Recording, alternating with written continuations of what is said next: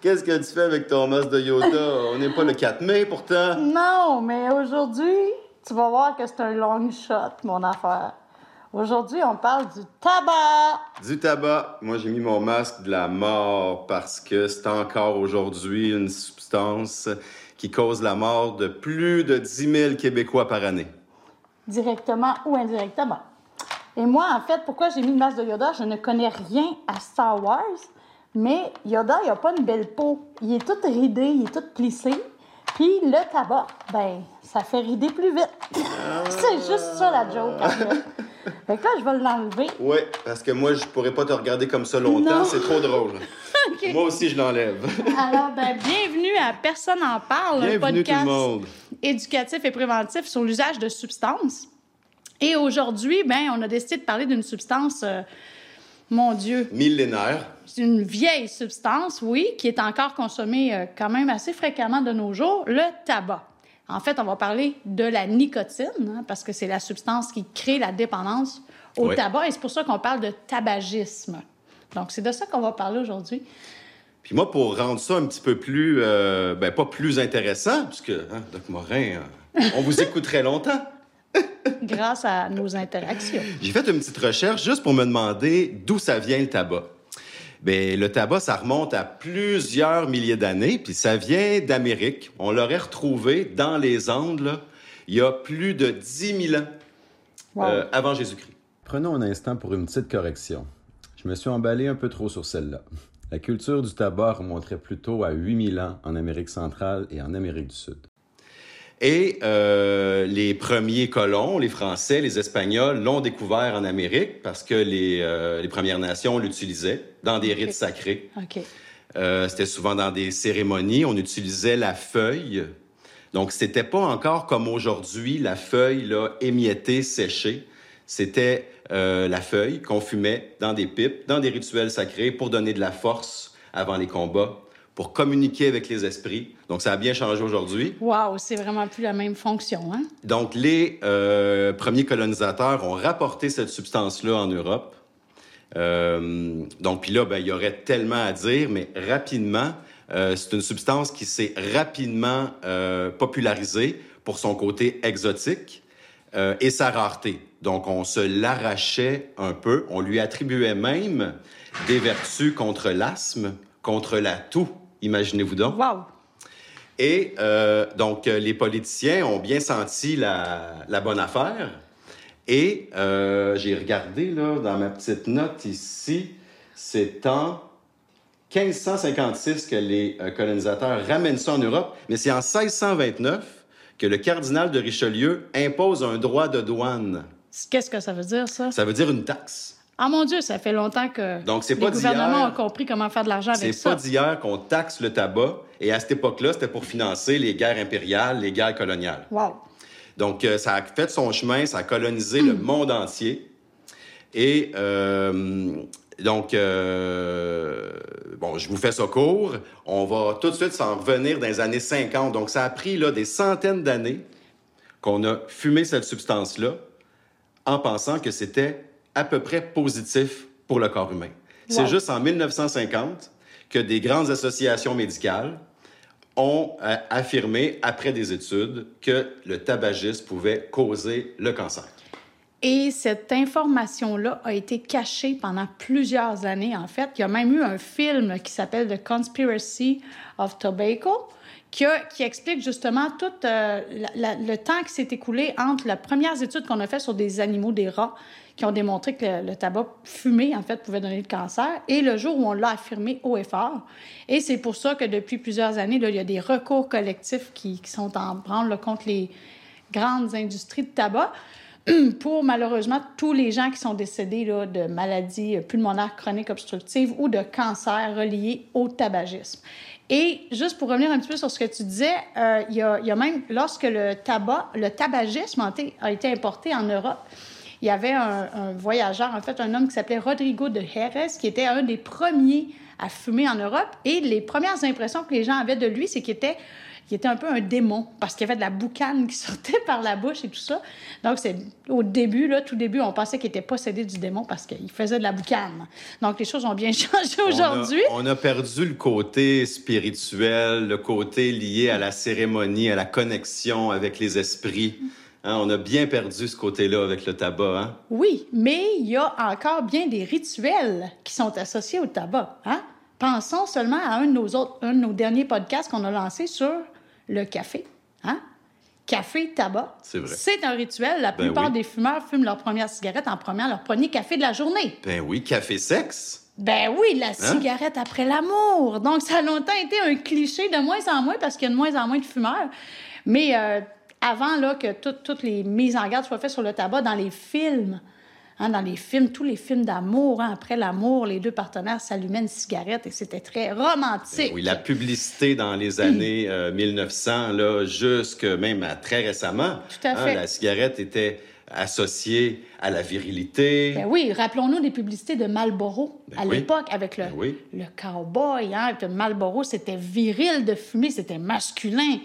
Donc, c'était toute une opération. majorité- En fait, c'est une opération d'impérialisme américain incroyable. Le Marlboro, Camel, on associait ça à la virilité, comme Ouais. on l'a dit, aux femmes, au sport. Ben oui, même que je te dirais, ça fait combien d'années que les players et compagnie ne financent plus la F1? Ben, c'est tout récent, tout récent. Ça fait pas si longtemps Tout que ça. Je me hein? souviens, les, Benson and Hedges. les feux d'artifice Benson Hedges, c'est encore tout récent qu'on a arrêté la publicité, même sur les paquets. Exact. Et c'est pas parce que les compagnies de tabac ont plus d'argent pour financer ces événements-là, c'est pour ne plus envoyer le message que fumer, c'est bon. Puis d'une certaine façon, tout ce qu'on a fait depuis quelques années, ça semble avoir porté certains fruits. Oui. Hein, ça aurait diminué un petit peu la consommation de tabac. hein? Oui, mais faut pas se le cacher. Là. Dan, est-ce que tu connais le facteur le plus influent sur les fumeurs pour faire baisser le taux de tabagisme dans une population? C'est quoi? Le prix.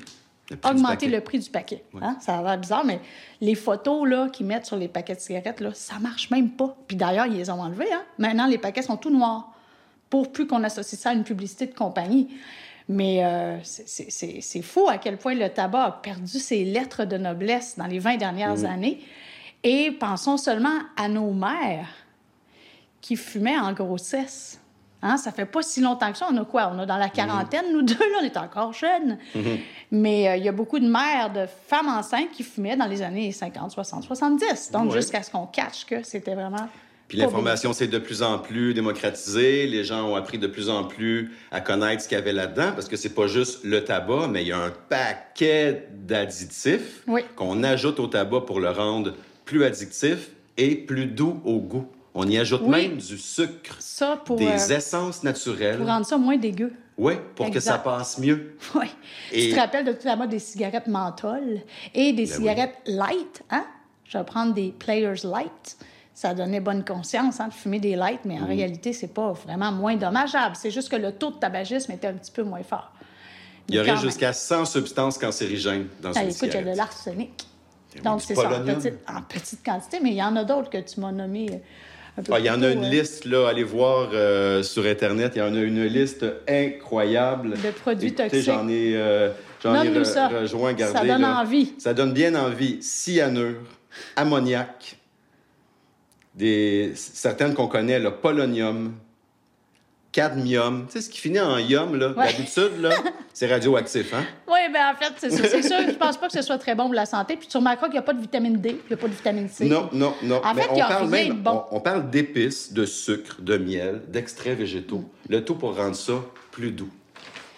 Oui, c'est certain que les gens qui, euh, à l'époque, il y a des gens qui chiquaient hein, du tabac.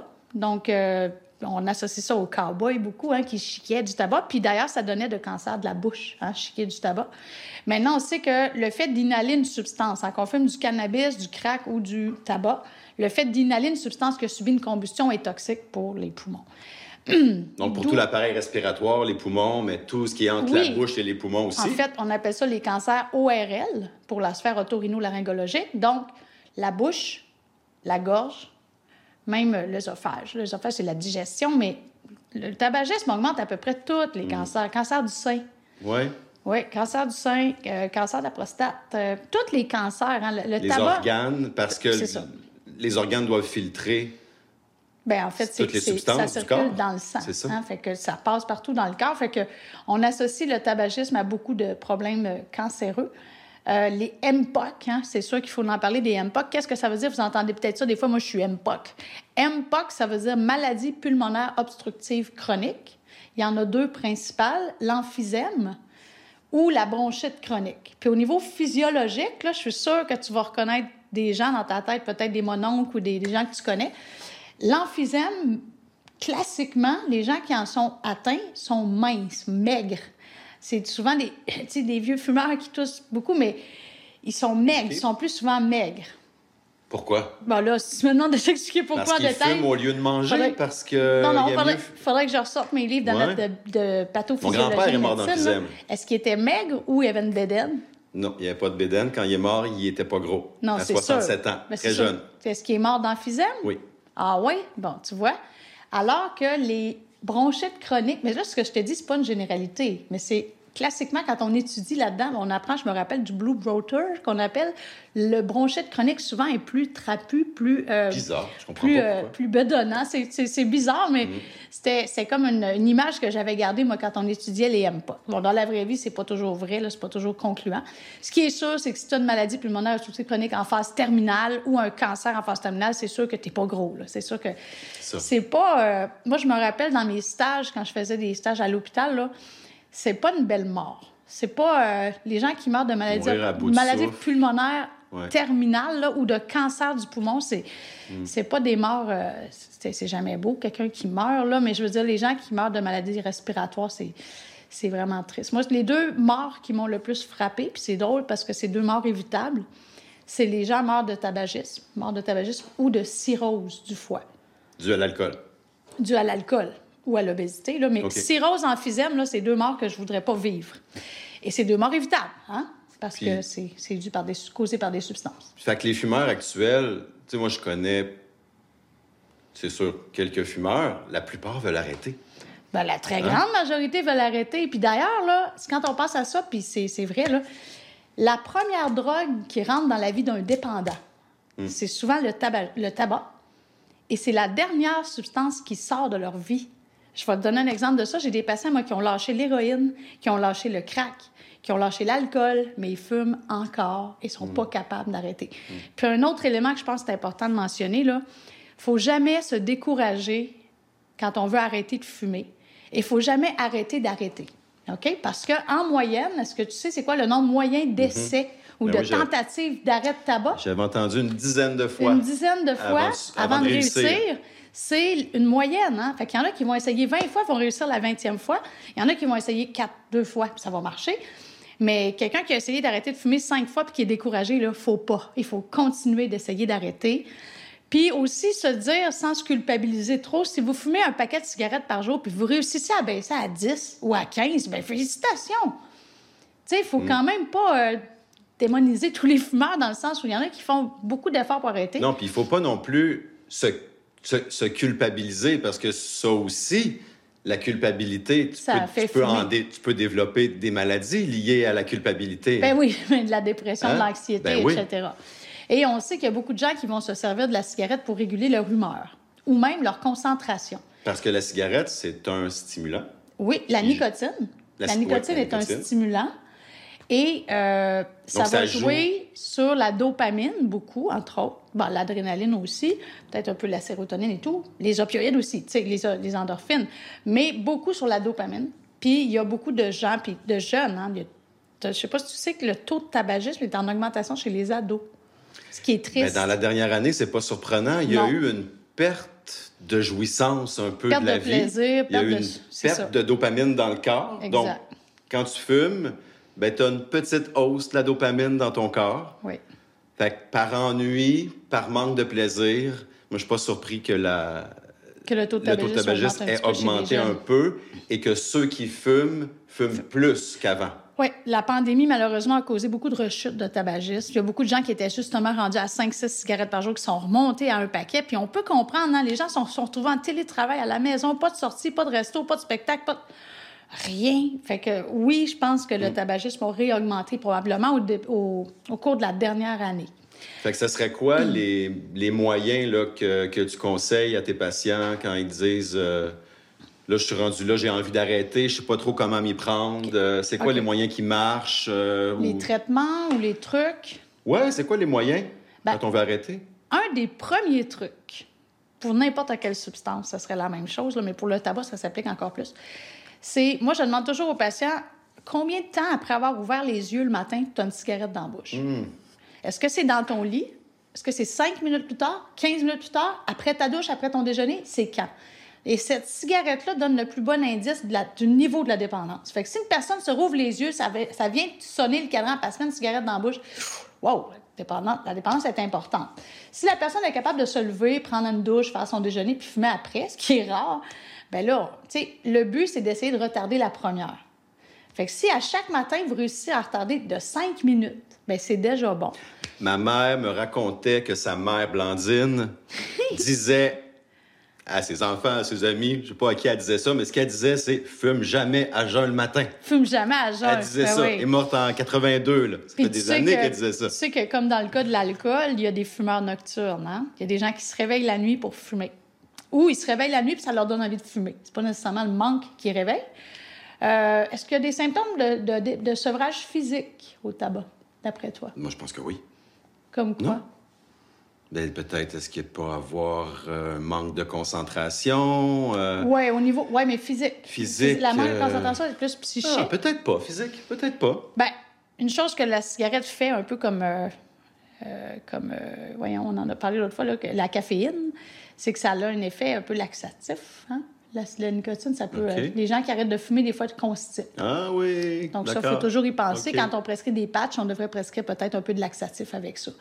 Euh, c'est Ah, rare que c'est une raison. C'est rare c'est une intéressant. raison Ça de peut devenir une raison pour pas arrêter. Je veux pas arrêter, je veux pas être constipé. Oui, il y a ça. Puis il y a le trouble du sommeil aussi. Il y a des gens qui vont avoir de la difficulté à dormir quand ils arrêtent de fumer. Fait que euh, on peut prescrire un petit peu de, des petits somnifères très légers temporairement pour le sevrage. Il va y avoir un changement presque automatique pour les gens qui arrêtent de fumer. Ah, la prise de poids. Oui. Si vous êtes un fumeur régulier, habitué et tout, vous arrêtez de fumer, vous faites aucun changement au niveau de l'alimentation ou au niveau de votre exercice physique, la moyenne de prise de poids, c'est entre 3 à 5 kilos. Donc, c'est quand même jusqu'à une dizaine, douzaine de livres, là. C'est pas banal. Mais il y a moyen d'arrêter de fumer sans prendre du poids. Mais il faut se donner un coup de pied dans le c'est ça, derrière. malgré les patchs, malgré les moyens, euh, certains médicaments qui peuvent Oui, nous aider à arrêter de fumer, là, ce que je comprends, c'est de changer ses habitudes de vie. Oui. Beaucoup. En fait, de commencer à faire de l'exercice physique. sport, de s'inscrire euh, dans les activités imposées. Oui. Tu sais, si tu y vas par toi-même, peut-être que tu y iras pas si tu personne qui t'attend. Mais tu sais, si tu cours avec quelqu'un à 8 heures, Une routine. une routine, Et d'ailleurs, il y avait eu une étude il y a quelques années où on avait pris, mettons, 100 fumeurs. On avait mis 100 fumeurs dans un groupe où on ne faisait aucune intervention. 100 fumeurs dans l'autre groupe. Et l'autre groupe, on leur demandait même pas d'arrêter de fumer, mais on leur faisait commencer un programme d'exercice régulier. Et les gens dans le groupe qui faisaient de l'exercice se sont mis à arrêter de fumer. Pas tous. Il y en a plusieurs qui se sont mis à arrêter de fumer alors qu'on leur avait jamais parlé d'arrêter de fumer. Alors que dans le groupe des fumeurs qui n'avaient aucune intervention, ben, il n'y avait aucun résultat. Il n'y avait pas nécessairement de gens qui arrêtaient. Fait que l'exercice physique peut vraiment être aidant pour arrêter de fumer. C'est sûr que c'est pas facile quand tu fumes, tu es essoufflé, tu n'as pas de tolérance. Non, Ce mais il faut se donner un petit coup de pied puis le faire. Puis au niveau de l'alimentation, il faut faire attention parce que la cigarette coupe la faim. hein. Ça coupe l'appétit. Il y a beaucoup de jeunes filles qui fument pour ça. Fait que si vous arrêtez de fumer, oui, vous allez avoir faim. Fait qu'il y a un truc comme ça, moi, que je conseille à certains patients, c'est des bâtons de cannelle. OK? Des ouais. bâtons de cannelle, ça sent bon, ça goûte bon. Tu croques ça, tu manges ça, tu peux gosser après ça longtemps. là. Il y a aussi les fameux bâtons de céleri. Hein. Le céleri, ça céleri, fait ça pas marche prendre de poids, c'est de l'eau quasiment. Là. La très bonne joke de François Bellefeuille sur les bâtons de céleri, Quoi? je la connais pas. c'est qu'un bâton de céleri, on dit, on dit que manger un céleri, tu dépenses plus d'énergie à manger le céleri que les calories que tu ingères. Mais c'est merveilleux. Donc, à manger des céleris, tu maigris. Oui, c'est merveilleux, ça. Donc, c'est ça, c'est excellent. Ça peut être des céleris, des carottes. Ouais. Mais il faut avoir quelque chose dans la bouche. Moi, moi un truc, euh, pour avoir déjà fumé, euh, un truc, c'était les graines de tournesol. Donc, ça m'occupait la bouche, Ouais. ça t'écaille ça. Là. Tu as la bouche occupée au moins parce que c'est vraiment un réflexe, la phase orale. Hein? Fumer, là, c'est vraiment à la base. Il faut là. vraiment changer son ses habitudes, puis peut-être prendre une décision mentale. À un moment donné, tu prends une décision. Oui. Puis qu'est-ce que tu penses euh, des, du vapotage, de toutes les cigarettes euh, électroniques dans le but d'arrêter? Oui, il faut faire attention avec la cigarette électronique. Là, je sais que c'est un sujet très, très sensible. Je sais que c'est même politique comme sujet. Il y a plein de boutiques de vape, puis tout ça. Il y a un marché. Puis s'il y a un marché, c'est parce qu'il y a une demande. Cependant, euh, dans les très, très dernières années, là, il y a quand même des études qui ont démontré qu'il y aurait quand même un danger potentiel à vapoter, euh, en raison principalement des ingrédients qu'il y a dans le liquide. Là. Il y a eu quelques cas de, je crois que c'était des fibroses pulmonaires aiguës. Là, aux États-Unis, on a entendu parler de décès, tout ça. Moi, ce qui m'impressionne personnellement, les gens qui vapotent, c'est la quantité de boucan. Je sais que c'est de la vaporisation, il n'y a pas de combustion, là. C'est une vapeur d'eau. Mais mon Dieu, que c'est des grosses, euh, des nuages. Tu sais, quand Mais tu C'est moins chaud, c'est moins chaud pour la gorge. Non, c'est sûr. Mais quand tu vois quelqu'un en auto qui a sa fenêtre fermée puis qui vapote, tu sais tout de suite qu'il vapote tellement ça, il y a beaucoup de boucan. Mais comme je dis, c'est pas de la boucane, c'est de la vapeur d'eau. Mais dans, dans le but que- de modérer Oui, sa dans le but de modérer, consommation, est-ce que tu as des patients pour qui ça a marché? Ben, ils sont devenus accros au vapotage, la plupart. La plupart de mes patients qui sont passés de la cigarette au vapotage vapotent encore. D'accord. OK. Mais si c'est un moyen de substitution temporaire, je pense que ça peut être bien. Mais faites attention, les adolescents, de plus en plus, il y en a qui se mettent au vape et qui n'ont jamais fumé. C'est ça, le meilleur moyen, c'est de pas commencer. Non, sûr le, sûr, le meilleur moyen, c'est de pas commencer. Mais quel âge t'avais, toi, la première fois que tu as allumé une cigarette puis tu as essayé ça? Moi, tard. Ah oui? Ah ouais, je dirais euh, 17 ans. Mon Dieu, que vous êtes, euh, ah, vous êtes retardé, monsieur Hervé! Ouais. vous êtes bien sage. Moi, je me rappelle, écoute, j'avais même pas 10 ans. Et le chum de ma grand-mère fumait. Puis il n'y en avait pas de tabagistes dans la famille, nous autres, ni d'un, ni d'un bord, ni de l'autre. Il n'y avait pas de monde qui fumait. Mais là, le, le chum de ma grand-mère fumait des cigarettes. Puis je me rappelle, c'était des cigarettes sans filtre. Je devais avoir 9 ans, puis j'y avais volé des cigarettes dans son paquet. J'étais partie me cacher dans le bois, puis j'avais essayé de fumer ça, puis je me sentais hot parce qu'il n'y avait pas de filtre. tu sais, mais je m'étais étouffée bien raide. Mais Fait ouais. que faut faire attention parce que tout le monde va essayer un jour ou l'autre peut-être de fumer, mais c'est pas tout le monde qui va accrocher, heureusement. On estime que le taux de tabagisme en ce moment est entre 15 et 20% Peut-être que ça l'aurait augmenté un peu avec la pandémie. Mais, Mais pas euh, en haut de c'est- 20. C'est sûr que c'est en dessous de 20 puis, encore. Disons-le, là, c'est out, fumer. C'est. Hein, c'est complètement out. C'est plus sexy, c'est plus viril, c'est pas santé, ça pue. Mm. Il y a même pas de buzz. Bon, en tout cas, un petit buzz du début, là, mais c'est pas comme, euh, je veux dire, fumer un joint, là. Mais répétons-le, pourquoi c'est aussi difficile d'arrêter? Parce que la nicotine crée une dépendance. Et une fois que la dépendance est installée, c'est très difficile. Une dépendance, c'est ça, la Mais définition de c'est la lié à dépendance. quoi la dépendance? C'est parce que c'est une substance qui est fumée? Oui, ben en fait, c'est très addictif. Donc, parce que c'est fumé, ça prend 2-3 secondes avant que le cerveau sécrète de la dopamine. C'est la voie de consommation la plus addictive. Hein? Fumer, c'est plus addictif que s'injecter même. Peut-être pas au niveau du rituel, mais au niveau neurobiologique, c'est très addictif fumer. Fait que oui, c'est un bon, très bon point, Dan. Le fait que c'est inhalé rend l'arrêt encore plus difficile. Mais parlant d'arrêt, peut-être qu'on peut en parler en finissant. Les traitements qui existent, lesquels tu connais? Écoute, il y a des traitements au laser, euh, Ouais, il y a laser, des traitements plus pharmacologiques, Ouais. euh, dont j'oublie les noms des molécules. Mais Euh, Les patchs, hein? Les Les, patchs, c'est de la évidemment. substitution, pareil que la méthadone pour les opioïdes. Donc, on Ouais. remplace la nicotine par une patch de nicotine. Une fois que vous avez une patch sur le bras, vous n'êtes plus supposé fumer. C'est un arrêt drastique, mais c'est un sevrage à dose décroissante. Un peu comme on fait avec les benzos dans l'alcool. hein. C'est un sevrage à dose décroissante. Ça peut fonctionner pour certaines personnes. Souvent, on va combiner ça avec des gommes ou des pastilles de nicotine à prendre au besoin quand on le rush. Puis ça agit quand même assez vite. Sinon, les molécules, ben, il y a, avant, il y avait le fameux Ziban, qui est en fait du bupropion ou Elbutrin. là, C'est la même molécule qu'on prescrit moins maintenant pour arrêter de fumer. Puis, il y a le Champix, la varenicicline. Euh, Champix fonctionne quand même euh, très bien chez les gens motivés. Il faut faire attention de prendre ça à jeun le matin, ça peut faire vomir. Fait que si vous essayez de manger une bouchée avant de prendre votre premier comprimé le matin, vous n'êtes pas obligé de faire deux œufs tourner bacon, mais Vous pouvez manger un muffin, un morceau de fromage ou une pomme, puis ensuite prenez votre Champix, matin et soir, tel que recommandé. Pour ceux qui prennent le Champix, euh, sachez que le traitement standard est prescrit pour 12 semaines, donc 3 mois, mais c'est payé une fois par année par l'État, par les assurances. Puis vous pouvez prolonger d'un autre 12 semaines. Donc vous pouvez faire 24 semaines de Champix. Puis euh, il y a des bonnes chances que ça fonctionne si vous êtes motivé. Es-tu capable de me dire, euh, parmi les patients que tu euh, suis qui ont essayé ces méthodes-là, est-ce qu'il y en a beaucoup qui ça a marché? Bien, les gens motivés, moi, je vous dirais, quelqu'un qui est motivé, qui est décidé, qui est tanné, peut arrêter n'importe quelle substance. Ça prend de la volonté, puis un bon contexte, puis du support. C'est ça. Tu sais, si votre chum... Mettons, moi, je suis en couple avec un gars qui fume un paquet par jour, puis j'essaie d'arrêter de fumer, puis lui, non. Mais là, c'est un peu masochiste, ça, là. Il faudrait Mm. peut-être essayer un peu, un peu de support du conjoint ou euh, changer de conjoint, tu sais. Mais je veux Ouais. dire, c'est le fun d'avoir du support. Puis d'ailleurs, il y a des centres d'arrêt tabagique qu'on appelle les CAT, associés, dans, souvent affiliés avec des CLSC, super efficaces. C'est un peu comme des alcooliques anonymes pour les fumeurs. Ouais. C'est des groupes de support. Et je crois qu'en pandémie, ça, si je ne m'abuse, je crois que ça existe en Zoom. Donc ça, c'est vraiment cool. Tu es une gang de fumeurs ou d'ex-fumeurs ensemble. Tout le monde dit comment c'est difficile. Puis ça fait du bien, ça, de ventiler comme ça. Puis il y a des infirmières qui font des suivis téléphoniques et tout ça. Fait qu'il y a moyen d'avoir du support pour arrêter de Il y fumer. a des ressources, il y a beaucoup de ressources Tout à dans fait. ce domaine-là. Puis il y a Ça coûte personne- tellement cher à l'État qu'il y- a de l'investissement Ouais, là-dedans. ça coûte cher à l'État, mais ils font plus de cash que d'argent qu'ils dépensent probablement, puisque c'est encore légal. Hein? On peut pas Oui. rendre illégal la cigarette de toute façon, Ouais. là, ça serait dramatique. Ben. Puis comme on sait, il y a Il y aurait le marché noir qui, qui Une grande partie- de l'amplitude. grande Ben partie oui. des gens s'approvisionnent auprès des, des Premières Nations, des Autochtones pour euh, les cigarettes qu'on appelle indiennes, là, les cigarettes de contrebande. Ça fait des années que ça dure, puis ça va continuer.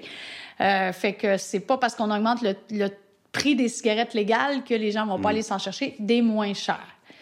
Alors moi, sûr. ce que, je, que je dirais par rapport à la cigarette, c'est si Oui, il y a une petite chose. là. La cigarette, c'est une chose, mais le déchet de la cigarette. Les, mé- Moi, ça, les c'est- mégots, c'est- oui. C'est quelque chose que, que je tenais à parler parce que. Notre horticulteur euh, veut parler. Ben oui, parce que pourquoi le mégot de cigarette n'est pas considéré comme un déchet? Quand c'est fini, pouf, il t'appartient plus, il disparaît de ta main, puis là, whoop, c'est envolé. C'est vrai. Ça finit dans les océans. C'est énorme le nombre de mégots de cigarettes chaque année qui Ouais. est dilapidé dans l'environnement. Nous autres, à Projet Caméléon, dans les festivals, on donne des petites pochettes comme ça. Tu mets ça dans tes poches. Il n'y a pas de cendrier, il n'y a pas de poubelle. Tu mets ça là-dedans, tu le remplis. Mais ça, tu peux t'en faire un maison, là, Ben oui. facilement. Donc, de grâce, fumez si vous voulez fumer. Mais jetez pas, s'il vous plaît, vos mégots. C'est comme tellement plus. On était en 2021, là. On fait plus ça aujourd'hui, là. Hmm. Hein? S'il vous plaît. Puis si on veut être à la mode, on pourrait aussi dire jetez pas vos masques. Euh, puis si vous fumez pas, ben ça peut servir de pas de condom. c'est la bonne grandeur. Fait que nous, dans les euh, festivals, venez nous voir. On a des kiosques, on en donne. Tant Oui. qu'on va en avoir, on en fera faire d'autres. Euh, fait que venez en chercher un pour protéger les plages, les forêts, les océans. C'était Maintenant, mon petit éditorial politique. tout ce qui nous reste à espérer, c'est que les festivals recommencent. Ça s'en vient, ça s'en Oui, vient. ça s'en vient. Alors, euh, ben, sur le, le tabac, c'est pas mal ça qu'on avait à dire. hein. C'est pas, c'est out, ça coûte cher. Mais c'est difficile d'arrêter. C'est difficile d'arrêter. Il faut jamais arrêter d'arrêter.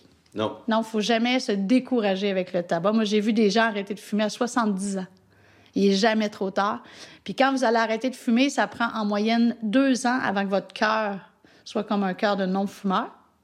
Et ça prend environ 10 ans avant que vos poumons soient comme des poumons de non-fumeurs. À moins que vous ayez des dommages permanents.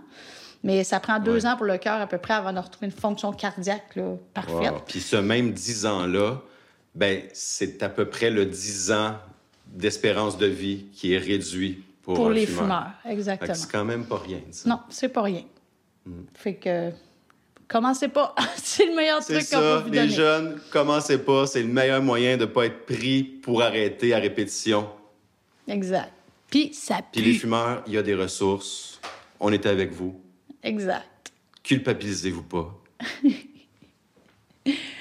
Fait que sur ça, euh, Ben ouais, on, a su- on a fait un petit tour. on a fait une Ouais. bonne tour, puis on va aller prendre une bouffée d'air frais. Ouais, il fait beau aujourd'hui. Bonne fin de journée, Hey, à la semaine prochaine. Merci d'avoir été là. Avant de partir, Ça, on l'a oublié dans les derniers podcasts qu'on a faits. Oui, Parce on qu'on est nouveau, on commence à faire des podcasts, puis bon, tu sais, on, on s'habitue, hein? Fait qu'on aimerait ça remercier Martin des Bennett. studios locaux, qui est avec nous aujourd'hui, qui est notre réalisateur, qui fait toute notre production. Et, Et François Richardot qui fait notre montage et notre mise en onde à tous les dimanches fidèlement. Donc, merci les boys parce que c'est grâce à vous qu'on peut faire ce projet-là. Nous, on n'y connaît rien à la ouais, technologie. sans eux, on serait pas dans Sans le, dans vous, le on serait pas là. Kodak. Donc, merci beaucoup. Puis merci, Puis merci à à chacun de nos auditeurs. À très bientôt. Bye bye.